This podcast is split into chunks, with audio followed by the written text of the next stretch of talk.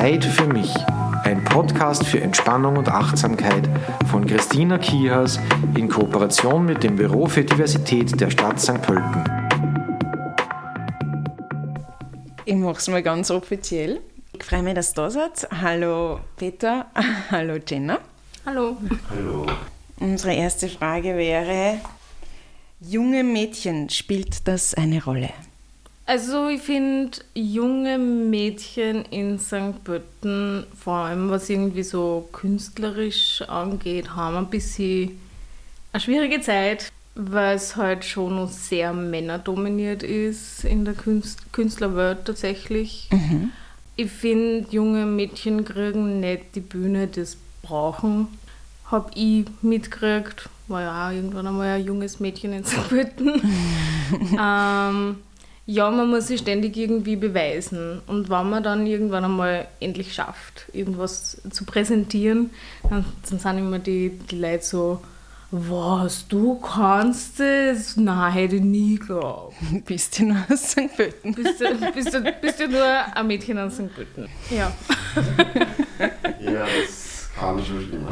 Ja. Ja, ich, ich weiß nicht, ich finde halt in meiner utopischen Welt, in meiner, in meiner Welt, wo ich gerne leben würde, da spielen halt generell Geschlecht keine Rolle mehr. Ja. Ich glaube, halt, das Ding ist, solange wir in einer patriarchalen Gesellschaft leben und Frauen ähm, generell es schwerer haben im Leben und unterdrückt werden und halt wirklich so strukturellen Sexismus gibt, braucht man, glaube ich, Kategorien bis zu einem gewissen Punkt, um halt auch Diskriminierung zu benennen. Ich glaube aber, dass gerade bei jungen Kindern, also gerade da ist der erste Schritt, um sowas aufzubrechen. Ich glaube, wenn man junge Kinder nicht so in Genderrollen von Anfang an drängt, dann kann, das auch, kann man sich ja viel besser dann entwickeln. Ich glaube, es ist halt also dieses Experimentieren und so, ich sehe das in dieser Generation, die nach uns kommt, ich merke gerade in diesem gymnasialen Bereich, wo ich halt auch aufgewachsen bin in St. Götten, diese Gen Z, also die brechen zum Teil einfach Sexualitätscodes und Gendercodes und die Boys ähm, rennen sehr feminin um und schmusen dann mal mit einem Burschen und experimentieren und die Girls halt genauso. Ähm, und ich finde, das ist halt einfach, ich weiß nicht, das macht mir Hoffnung auch für die Zukunft, dass irgendwann Ja. mal in einer Gesellschaft leben können, wo Gender nicht mehr so ein bedeutendes Thema sein muss und wo halt einfach so die Grenzen fließend sind irgendwie. Mhm, ich verstehe dich, ja.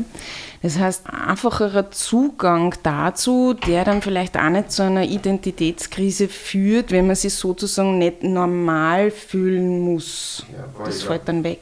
Ich meine, das ist ja auch so hart bei, glaube ich, jeder ähm, queeren oder homosexuellen Person, dass du mal der erstes Leben, bis du es aussprichst, vor in der Öffentlichkeit, du versteckst die, du, Ja, du bist voll. so in dir selbst, du bist ein anderer Mensch eigentlich davor.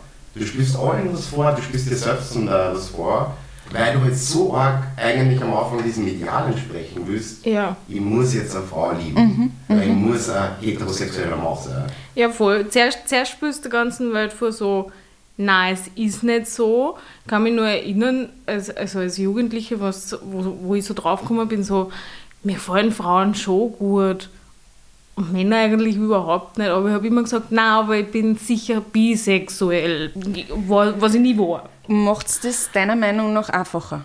Ja, es ist zu der Zeit irgendwie mehr akzeptiert worden. Ja. Es war so, aha, okay, ja, lustig, spannend. Dann spürst du halt das so vor, dass der Mann irgendwie schon gefallen, redest halt mit mit den anderen und denkst dir so, ey, das interessiert mich eigentlich überhaupt nicht. Dann ist das Zweite, du kommst drauf und, und musst dir das irgendwie selber auch mal eingestehen. Ähm, dann hast du es und dann willst du eben diesem Medial entsprechen. Gibst dich so, so bist du eigentlich auch gar nicht, aber so, du willst das stereotypische äh, Bild sein, von dem, was du halt irgendwie so aufgeschnappt hast, wie, wie jetzt lesbische Personen ausschauen. So, jetzt willst du genau so sein.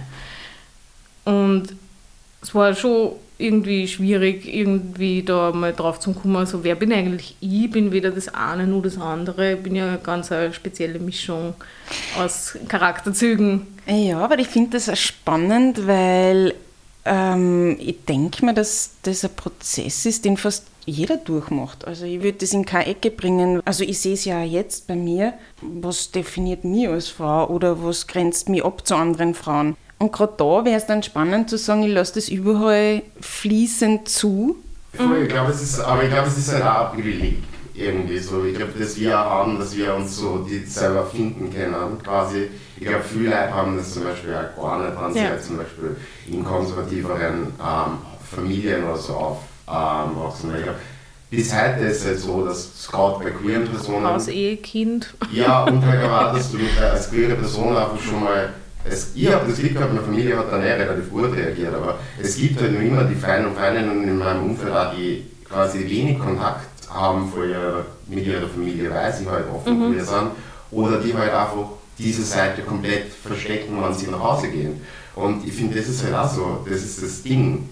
Es ist halt nicht für jeden dieselbe Voraussetzung, sich selber zu finden, glaube ich. Ich glaube, es dauert halt für manche Leute länger und für manche Leute hat es sich selber zu finden und zu sich zu verstehen, auch auf die eigene Familie halt zurückzulassen. Ja. Und das ist halt, das tut dann weh natürlich, glaube ich, aber es ist halt auch so, das Schöne finde ich an der queeren Community ist schon eine, eine große Solidarität.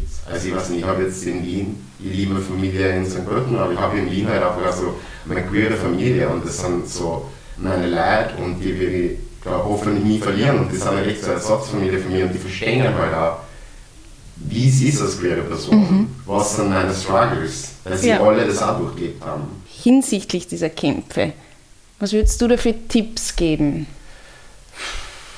Ähm, ja, ich weiß nicht, ich bin halt auch nicht der Best, das beste Beispiel, weil ich habe mich so sehr spät out- geoutet mit 24. Das so die letzten vier Jahre waren mir für mich quasi so ein Crashkurs in Becoming Queer. Ich weiß, es ist sehr schwer, das irgendwie auszusprechen, aber wenn man sich denkt, okay, ich bin vielleicht homosexuell, ich bin lesbisch, ich bin transsexuell, ich bin queer, such da Leute, die so denken wie du und reden mit denen. Oder vernetzen mit denen übers Internet und schau einfach mal, hol einfach Informationen, was es bedeutet. Und ich glaube, das kann einfach ein Gefühl geben, dass du nicht allein bist mit deinen Gedanken. Das ist, glaube ich, wichtig.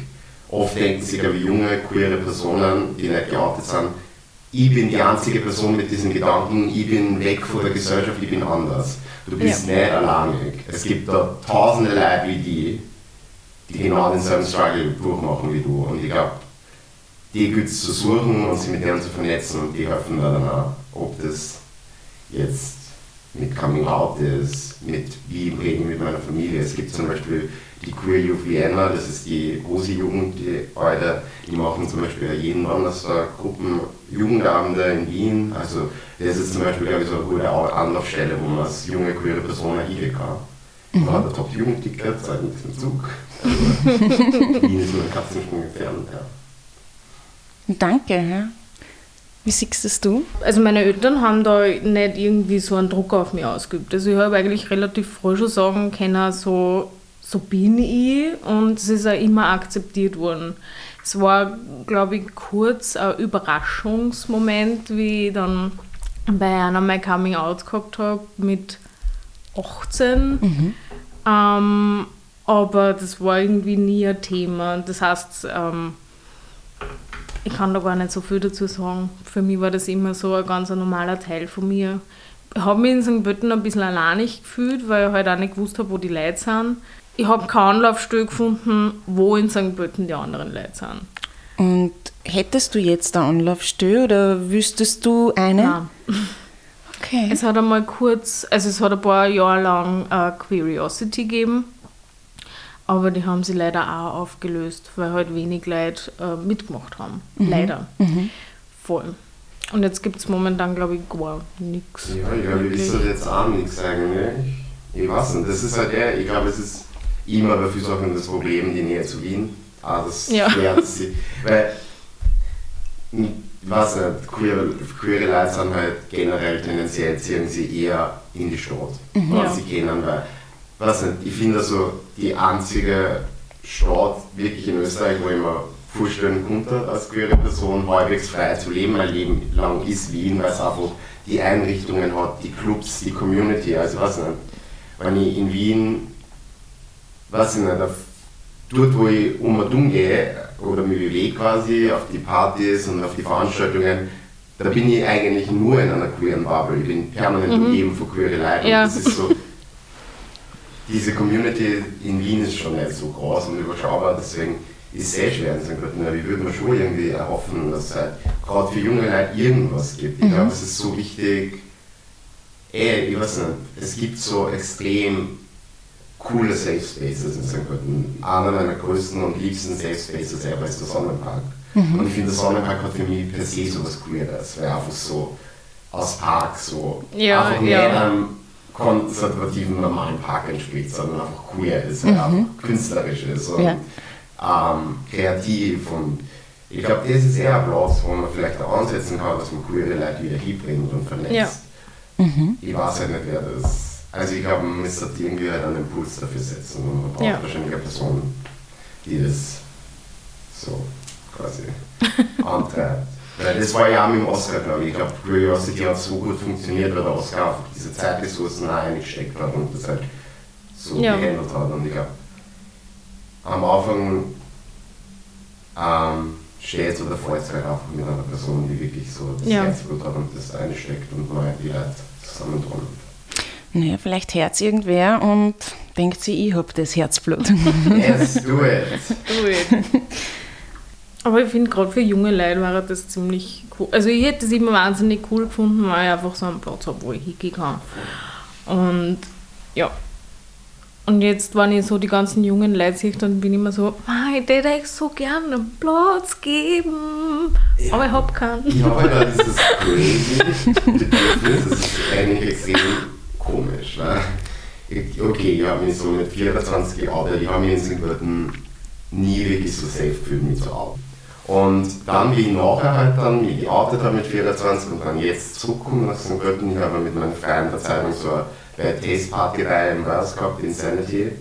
Ähm, und ich habe dort angefangen, mich extrem in Drag zu performen und halt so Perücke und so sehr feminine Outfits. Und ich habe das halt genau aus dem Grund gemacht, weil ich mir gedacht habe, ich will, wenn mein 15-jähriges Ich da in dieser Menge steht im Warehouse, dass sie einfach ein Vorbild hat. Dass sie, mein 15-jähriges Ich quasi denkt, okay, wenn der da oben in einer Perukennummer dumm reden kann und halt angefeiert wird für die Leute, dann kann ich einfach meinen Freunden und Freundinnen erzählen, dass ich schwul bin, was? Ja. Und genauso wenn ich durch die Straßen in diese Staaten Stadt gehe, ich versuche immer so ex ich versuche einfach immer wesentlich gayer zu sein, als ich eigentlich bin. Spannend. Einfach um den Leuten das einzudrucken und halt Ja. einfach jungen Leuten, die nicht geoutet sind, einfach das Gefühl zu geben, wenn der da, da so flamboyant durch die Stadt umgehen kann, dann kann ich einfach mich drüber trauen, das zu sagen. Ich glaube, das Ja. ist so wichtig, dass man Sichtbarkeit ist, finde ich, so ein wichtiges Wort. Man braucht halt irgendwie Vorbilder. Und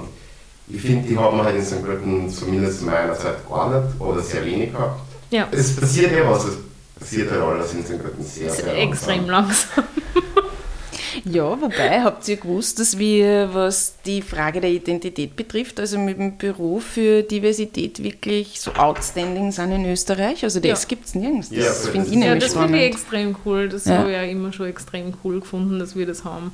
Bei dir wollte ich jetzt noch fragen, Peter, hast du dann, wenn du sagst, du gehst jetzt ein bisschen, ich sag's jetzt freizügiger in St. Pölten, ähm, herum, hast du positive Reaktionen auf das schon gehabt? Ich kann mich mal erinnern, da bin ich so weiße Hosen angehabt und so ein sehr pinkes, glitzerndes Eiberl. Und dann haben mich echt so im Rau in die Innenstadt gefahren, haben mich so viele Männer irgendwie, die mir mit dem Rad entgegengekommen sind, interessiert aus, ausschaut, die halt eben, und gar nicht so offensiv, ich glaube, sie waren einfach geschockt und dann so interessiert. Und ich glaube, das ist mein Ding. Ich will einfach, mir sind die Reaktionen eigentlich relativ egal, weil ich mir denke, ich mache das nicht für mich, sondern ich mache das indirekt für mein 15-jähriges Ich. Und ich habe halt immer meine Kopfhörer drinnen und Musik ist da sehr wichtig für mich, vor allem Popmusik. Und halt genau in dem Moment, weil die gibt mir gerade diese Strength irgendwie und diese Stärke, dass ich einfach da durch die Stadt mit meinem Rad oder zu Fuß gehe und mich einfach fühle. Und ich einfach die Reaktionen auch ausblenden kann, weil es mir einfach auch nicht um die Reaktionen geht, ehrlich gesagt. Es geht mir darum, quasi die Leute wirklich nur damit zu konfrontieren. Ich habe voriges Jahr eine Geburtstagsparty gehostet. Also ich habe halt aufgerufen, die Leute sollen sich einfach crazy anziehen, so wie sie sich fühlen. Und die sind natürlich dann auch irgendwie durch die Stadt angereist und ich kann mich nur erinnern, ich habe so ein durchsichtiges Glitzertop angehabt und halt hohe Glitzerhacken und war Wow. halt geschminkt.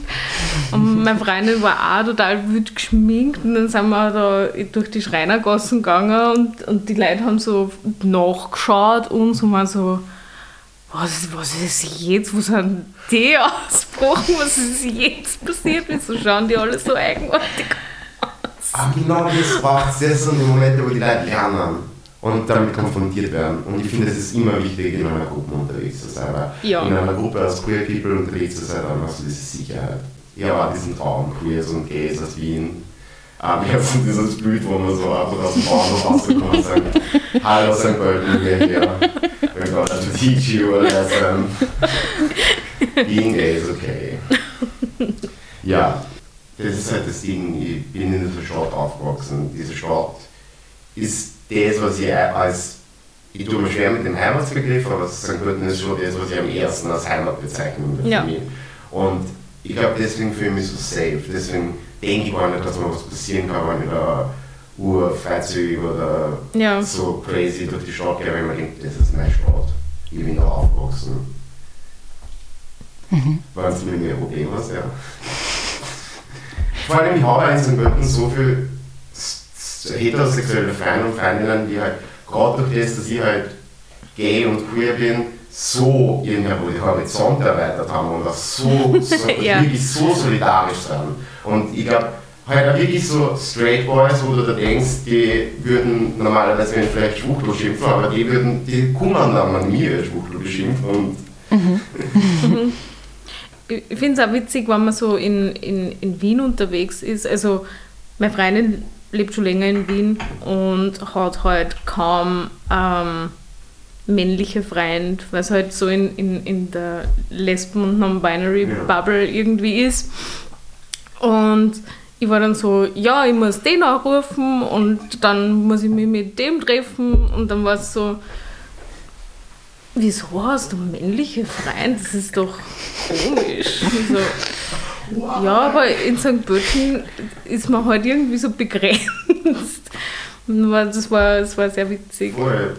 Aber ich finde, das ist halt das Schöne an St. Pölten und deswegen Ja. liebe ich auch meine St. Pöltener Friends-Familie irgendwie, weil die sind die Leute, die sie mit Queerness und Homosexualität durch mich konfrontiert, irgendwie gezwungen waren, sie damit zu konfrontieren.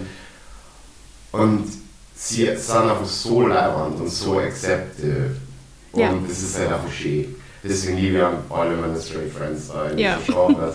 Und du hast halt den, ich weiß nicht, ich wünsche dir halt einen Gay Friend in St. Pölten. Wirklich. Also Ja. ich wünsche mir einfach so, es ist weird, wenn ich in St. Pölten bin und dann, weiß nicht, über gewisse Sachen kann ich halt mit meinen heterosexuellen Friends nicht so reden wie und dann rufe ich meinen Gay Best Friend in Wien an, aber dann ist so, ich hätte gern wen, der es halt so versteht. Der halt Ja. da aufgewachsen ist, der halt einfach so Ja, versteht, wenn du jetzt so auf ein Date eingeladen bist und die Person dann so sagt, ja, aber du musst durchs Fenster eingraben, weil meine Mitbewohnerinnen wissen nicht, dass ich. Oder so. Also, solche Sachen versteht man halt nur, wenn man in St. Pölten als queer person und ich, wenn du es genau auf der anderen Seite als lesbische Erfahrungen, die einfach, die man. Pölten einfach wahrscheinlich so hat. ja, ja. Ähm, je, jede kennt jede. Ja. Jede hat vielleicht über sieben Ecken mit irgendwem einmal schon was gehabt. So, das ist einfach ein Netzwerk. Ich hätte nur eine Frage. Was glaubt ihr, macht Menschen, die, so, wo du sagst, die sind jetzt konfrontiert worden damit und, und die kennen das vielleicht nicht, dieses Anderssein unter Anführungsstrichen. Also Es ist, es ist keine Angst, es ist, keine Angst. Ignoranz. Und ich finde, wir haben das vorher kurz so geredet, ich finde, was wir wollen ist einfach unser Leben leben und quasi in Ruhe gelassen werden Ja. und einfach so leben können, wie wir sind. Und ich interessiere mich auch nicht, was ähm, irgendein straight Couple daheim hinter vier Wänden macht. Das sind mir wurscht. Wir sind nicht irgendwie extrem exotische Leute, die irgendwelche ganz speziellen Interessen an Handel halten. Die verstehen nicht, wie Handel halten so. wir machen ja nicht irgendwelche komischen Sachen in der Öffentlichkeit, die irgendwen sauer aufstessen können. Also so Handel halten, das kann ich mir nicht vorstellen, dass es irgendwen so sauer aufstessen kann, wie es manchen Leuten dann tatsächlich aufstößt. Ich glaube, es ist das männliche Ego. Es ist einfach das männliche Ego, Ja. das bei lesbischen Frauen zum Beispiel einfach nicht damit kann, dass Frauen ohne Männer leben können. Ja. Dass es einfach keinen Penis in einer Beziehung braucht. Das können einfach viele Männer einfach nicht ertragen. Vor Ja. allem, die eine sehr fragile Männlichkeit haben. Und bei Gays ist es einfach, dass sie, sie in ihrer Männlichkeit durch zwei Homosexuelle einfach, glaube ich, gefährdet sein. Das sind Gays, die sie aus, also das sind Personen, Männer dann, die sie aus diesem Beutekampf von Frauen einfach ausnehmen und halt vielleicht auch, ich sage nicht, ich sag nicht, dass Gays ein, ein gesundes Männlichkeitsverständnis haben. Toxische Maskulinität ist in der Gay-Community Ja. genauso verbreitet wie in der Straight-Community, aber ich glaube halt Ja. für, für heterosexuelle Männer, vor allem die homophobe Äußerungen macht, ist machen auf der Straße und uns kritisieren, das ist einfach ein Ego-Problem. Ja. Wenn die einfach in ihrer Männlichkeit sicher waren und nicht so fragil, dann macht es ja vielleicht wurscht, was andere Leute einfach machen. Ja, voll. Vor allem in einer lesbischen Beziehung kriege ich oft mit, dass Männer so, wie gesagt, sie kommen nicht klar drauf, dass wir einfach keinen Mann brauchen. Und es gibt ja in der Beziehung dann auch nicht irgendwie dieses, weiß ich nicht, es gibt ja immer dieses typisch. Männliche, der macht das und die Frau macht das. Und das haben halt wir überhaupt nicht, weil wir machen alles, was halt irgendwer von uns machen will. Und das weiß ich nicht, das ist diese, diese männliche Dominanz, die tatsächlich oft schon so internalisiert ist, auch von Frauen, dass die nicht verstehen, dass, also, es gibt ja die, immer diese Frage, so, wer ist denn vor euch der Mann in der Beziehung? Ja, ja, ich wollte gerade Das darauf zu sprechen kommen. Dieses, es gibt keinen. Das ist ja der springende Punkt. Also, wir brauchen keinen. Ich brauche niemanden, der mir irgendwas repariert, weil ich kann das selber. Was ich auch gemerkt habe, ist so, naja, bei denen, da spielt ja dann auch immer irgendwer mehr die Rolle von einer Frau oder von einem Mann, ist auch so angezogen oder gibt sie so. Das äh, finde ich auch sehr spannend, weil im Prinzip ist es ja in, in jeder Form von Beziehung so, dass ich jetzt als Frau ja trotzdem irgendwas machen könnte, was eigentlich typisch männlich ist. Also da bricht es ja eher schon, äh, sage jetzt mal, im, im, im heterosexuellen Bereich auf. Ähm, ja, vielleicht können wir mit dem Vorurteil auch nochmal aufräumen, dass es jemanden gibt, der dann sozusagen dennoch sich dann kleidet wie die Frau und andere.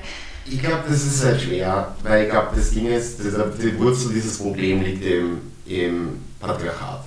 Ja. Und genau in dem, dass halt einfach die Welt für Männer einfach ist und die Welt auf Männer ausgerichtet ist.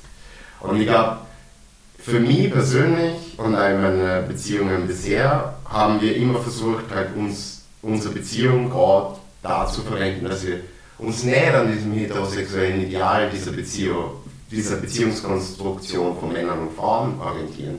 Weil für was sind wir queer? Wir können machen, was wir wollen, wir können unsere Beziehungsregeln ähm, festlegen. Wir brauchen uns nicht an irgendwie so der kleinbürgerlichen heterosexuellen Kernfamilie orientieren, sondern, weil ich immer eh, selbst wenn wir uns genau danach halten würden und jetzt so das Gay-Couple war, dann das dann Kinder kriegt, selbst dann werden wir nie komplett akzeptiert sein. Ja. Es wird immer Leute geben, die da fragen und es wird immer wieder diese Frage kommen, und wer ist denn die Frau bei und so. Also Ja. das, ich glaube, das ist halt die Chance für queere Beziehungen. Wir, können, wir, wir sind sowieso ausgeschlossen von dem, jemals das zu sein.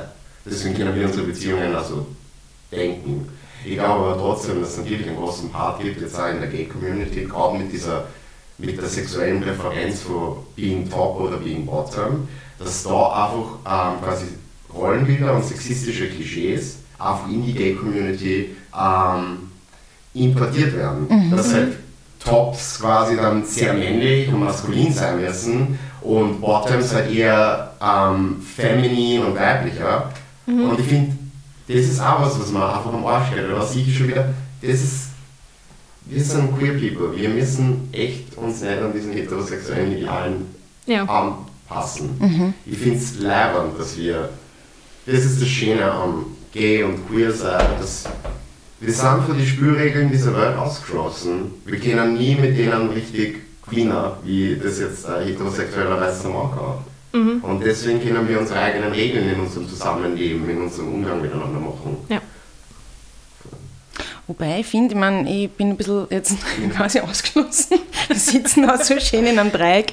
Ähm, ich denke mir auch, dass es in, in einer heterosexuellen Beziehung wirklich darum geht, äh, das eigene zu finden. Also ich glaube jetzt auch nicht, dass ich ähm, das Ideal lebe von meinen Eltern oder meine Großeltern. Das würde ich gerne auch da nochmal einbringen. Also ich glaube, Ja. ja. Also ich glaube, da kann man nur mal unterscheiden, ob man jetzt äh, heteronormativ lebt oder nicht. Voll. Also ich wollte da jetzt nicht komplett verallgemeinern, das ist Ja. für mich generell so. Ich sag, weil natürlich gibt es extrem viel fortschrittliche heterosexuelle Beziehungen heutzutage. Ja. Nein, ich wollte das jetzt auch nicht kategorisieren Nein, oder habe mich dadurch. Ich wollte es nur mal Ja. in, den, in den Raum werfen und dann kommt auch noch ein neuer Begriff ein. Magst du den nochmal näher erklären? Heteronormativität.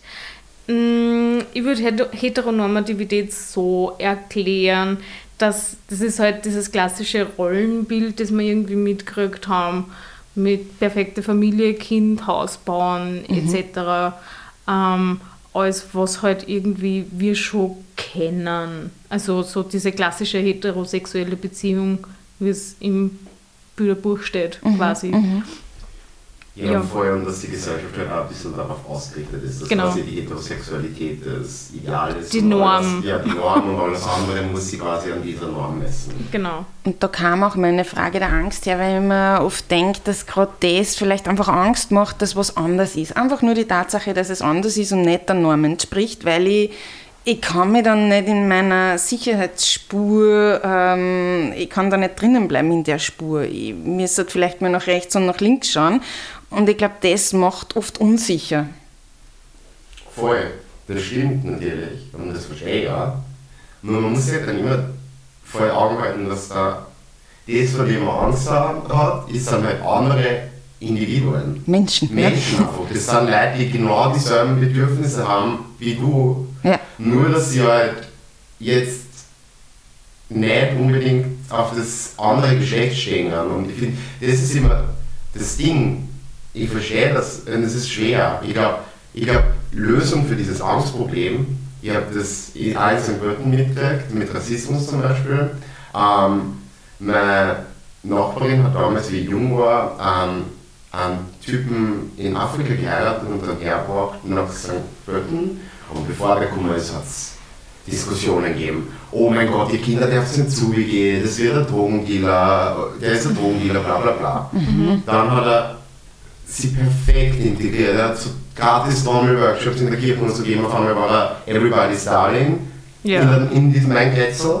Und dann auf einmal die nächste türkische Familie, die zu, zugezogen hat. Da sind die rassistischen Vorurteile schon ein bisschen weniger geworden. Das ist die einzige Lösung gegen diese Angst. Du musst die mit homosexuellen Menschen oder mit Migrantinnen konfrontieren, damit du siehst, das sind nur Menschen.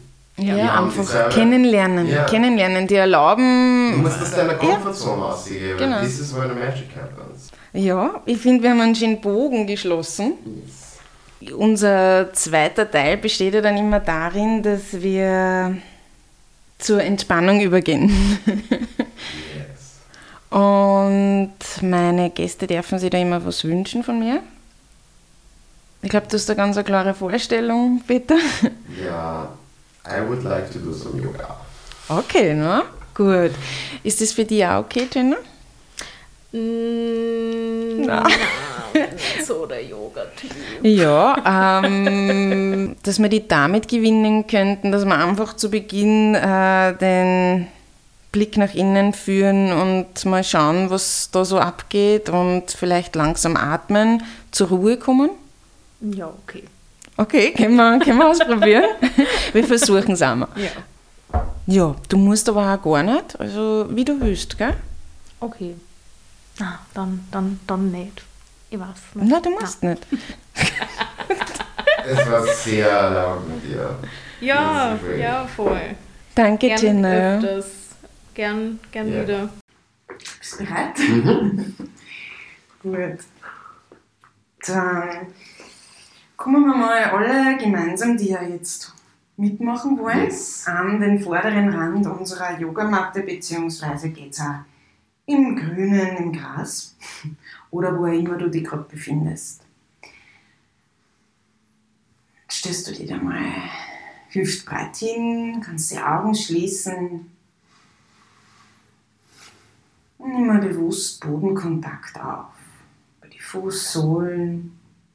Kannst da gern mal so kreisende Bewegungen machen, sodass du wirklich alle Stellen deiner Füße wahrnimmst, spürst, wo du den Boden berührst und wie er dich trägt. Die Außenkanten, Innenkanten, Zehen, vielleicht auf die Ferse.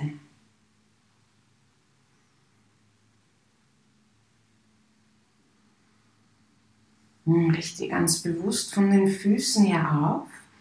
Aktive Arme, du kannst die Hände auffächern, die Handflächen nach vorne schauen lassen, deinen Achseln ein bisschen Raum geben.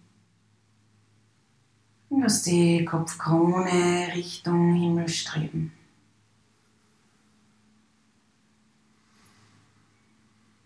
Wir sind jetzt in der Berghaltung, Tadasana. Kannst du so richtig auch die Qualitäten eines Berges wahrnehmen, in dich aufnehmen, diese Stabilität.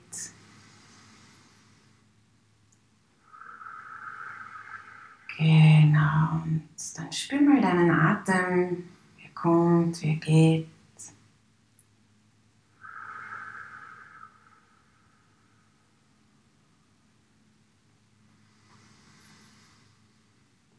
Ihn dann langsam tiefer werden.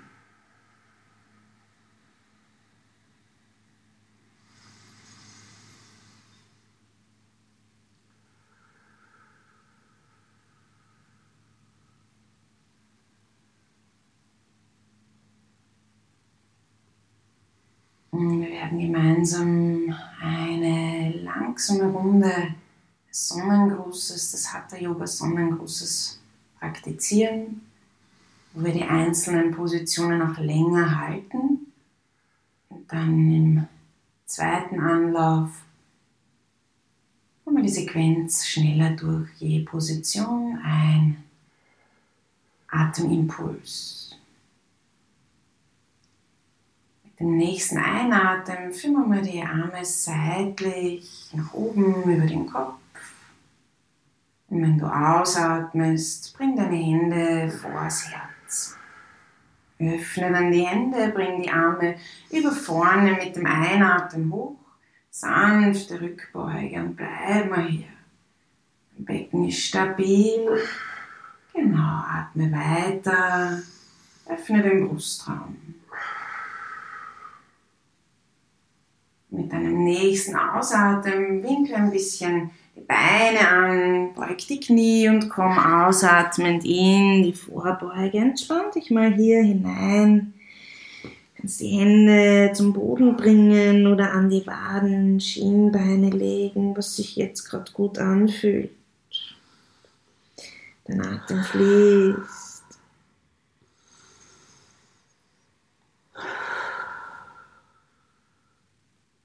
Und mit dem nächsten Einatmen macht man einen großen Schritt mit dem rechten Fuß nach hinten. Du bringst dann dein rechtes Knie zum Boden in die Reiterstellung. Schau, dass vorne dein Knie über dem Knöchel positioniert ist und richte dann den Oberkörper so aus, dass du übers Brustbein nach vorne und nach oben ziehst. Auch hier sanfte Rückbeuge. Aktiviere dein Knie und deine Ferse zueinander, dass du einfach lasch in der Position drinnen hängst, Dehnung an der Vorderseite des Beines wahrnimmst, auch so im Leistenbereich. Und nach deiner nächsten Einatmung behalte den Atem im Körper und steig zurück ins Brett. Bring die Hände zum Boden, löst dein Knie und bring den linken Fuß nach hinten in die Stützhaltung. Ähnlich wie im Liegestütz. Genau, und auch hier bleiben wir ein bisschen. Die Kopfkrone zieht nach vor. Bauch ist aktiv. Und dann bring mal deine Knie zum Boden, lass die Bauchmuskeln aktiv und leg dann den Oberkörper ab. Ellenbogen beim Körper anwinkeln, super. Genau, ankommen. Mal die Fußrücken erden, Schambein erden, den Ellenbogen ziehen nach hinten und leicht zueinander. Aktiviere die Beine. Mit dem nächsten Einatmen heb den Oberkörper vom Boden an. Schau mal, löst die Hände vom Boden. Genau, du hältst dich mit deiner eigenen Körperkraft. Atme weiter.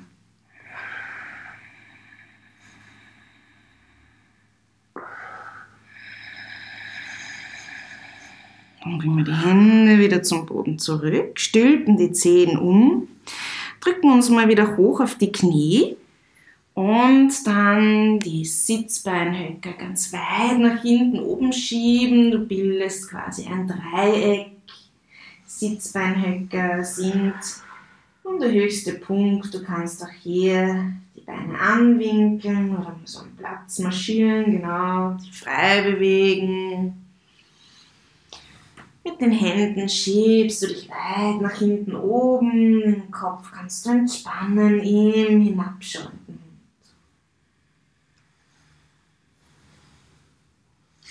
Gut, und mit der nächsten Einatmung steigen wir nun mit dem rechten Fuß wieder ganz weit nach vor zu den Händen, bringen das linke Knie zum Boden und richten uns hier wieder in diesem Ausfallschritt ein. Sanft zieht das Brustbein nach vorn, nach oben, der Nacken ist lang, entspannt.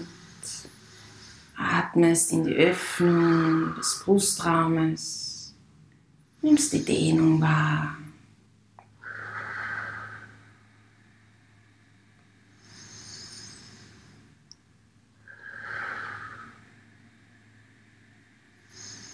Und dann mit dem nächsten Ausatmen Schritt nach vor zum anderen Fuß in die Vorbeuge.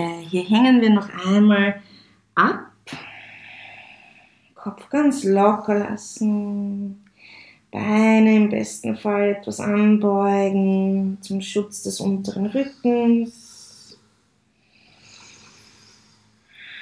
Und mit dem nächsten Einatmen streck die Arme aus und richte dich auf.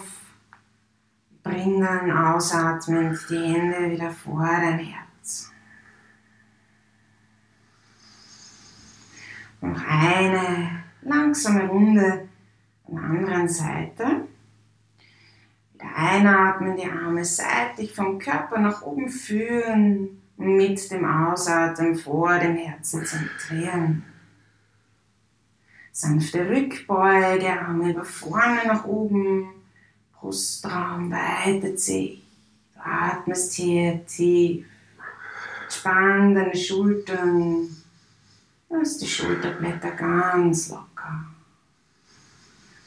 Wenn dein nächster Ausatmen kommt, beug die Knie mit langem Rücken zum Boden hier. Kopf entspannen, Kopfkrone zieht Richtung Decke, Entschuldigung, na, Richtung Boden. Und dann mit dem nächsten Einatmen, großer Schritt mit dem linken Fuß nach hinten. Du erdest dein linkes Knie, aktivierst wieder Ferse und Knie zueinander, richtest den Oberkörper aus, atmest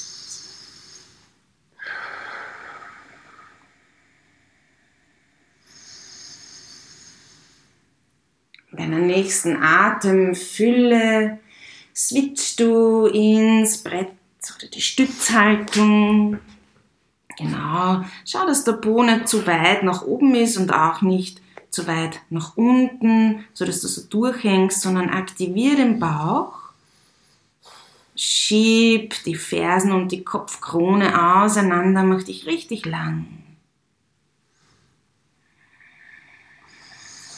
Dann schieb dich noch einmal vom Boden weg. Bring dann deine Knie zum Boden und mit dem Ausatmen Oberkörper zum Boden führen. Arme wieder einrichten, sodass die Ellenbogen nach hinten ziehen.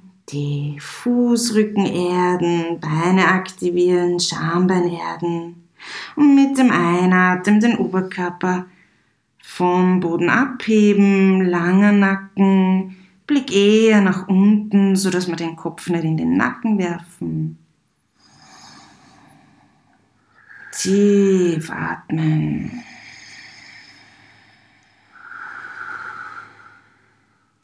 Und dann lösen, Zehen umstülpen, aktiv nach oben drücken und mit dem Ausatmen im hinabschauenden Hund ankommen.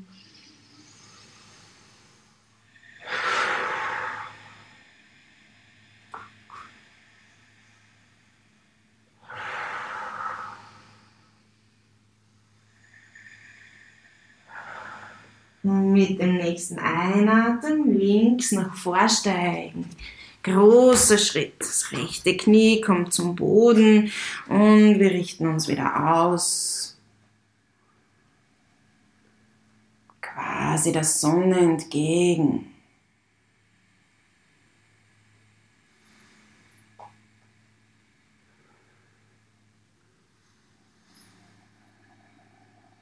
Mit dem nächsten Ausatmen Schritt nach vor in die Vorbeuge.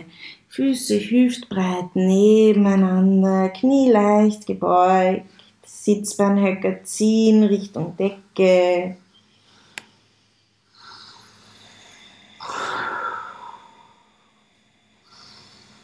Die Beine noch ein bisschen mehr beugen und einatmend hochkommen, aufrichten, ausatmen, die Hände vors Herz.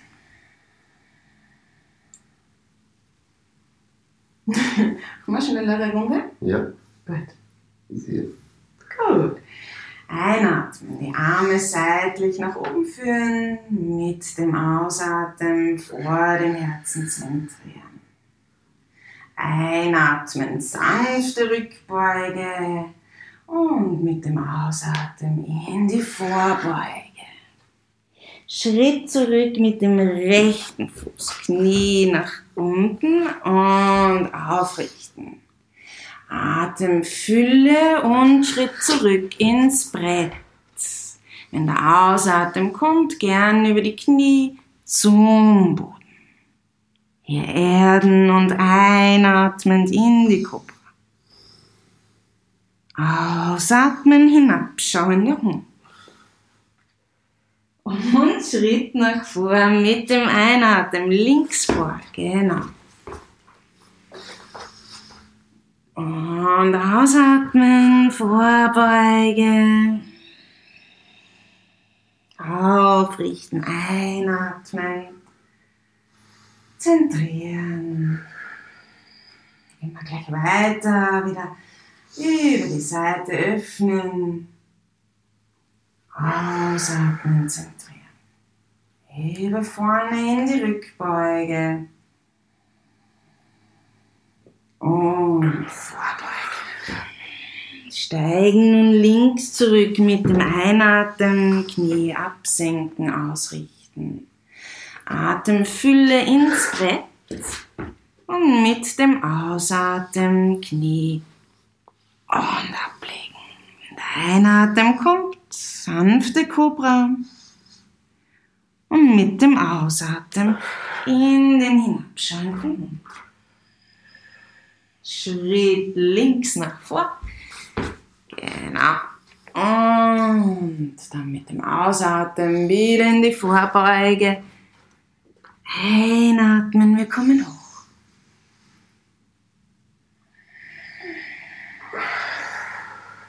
Kannst dann deine Hände lösen. Einfach mit dem Stehen nachspüren.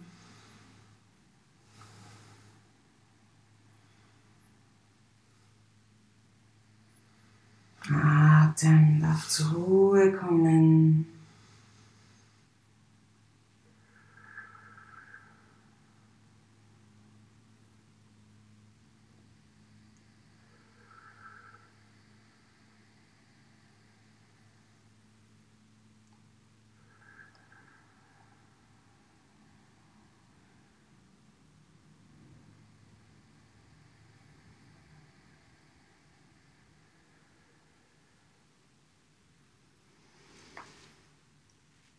Dankeschön, Namaste.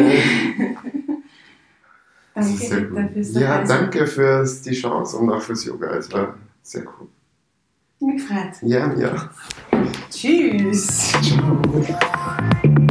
Zeit für mich. Ein Podcast für Entspannung und Achtsamkeit von Christina Kiehas in Kooperation mit dem Büro für Diversität der Stadt St. Pölten.